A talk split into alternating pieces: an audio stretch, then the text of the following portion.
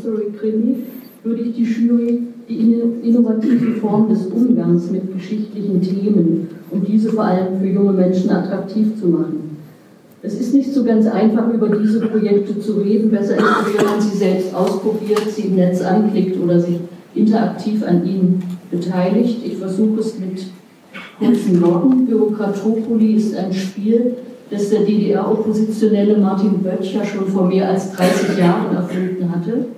Es bietet einen spielerischen Zugang zu einem ernsten Thema, in dem Schüler oder Schulklassen, wenn sie um die Macht würfeln, die Methoden hinterfragen müssen, mit denen in der DDR der Aufstieg zu dieser verbunden war.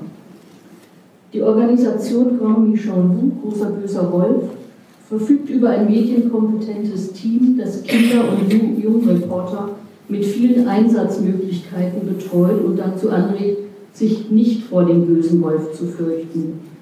Für das zwei- und bald dreisprachige Mauerfallprojekt berichten Jungreporter zwischen 9 und 16 Jahren.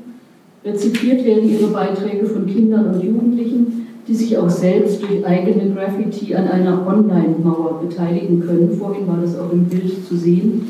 Auf diese Weise sind inzwischen 8300 Graffiti zusammengekommen.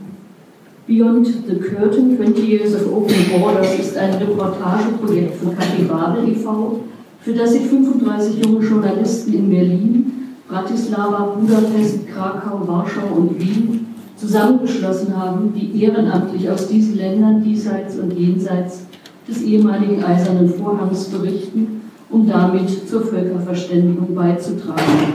Die Beiträge werden auf Deutsch, Englisch, Französisch und Polnisch veröffentlicht. Tod an der Mauer ist ein Orts, nee, Tod an der Mauer, ein ortsbasierter History-Krimi, ist ein App-Projekt, eine Gemeinschaftsproduktion von SpryLab und dem DGB Bildungswerk, die auf historischem Material fußt und politische Bildung neu vermitteln will.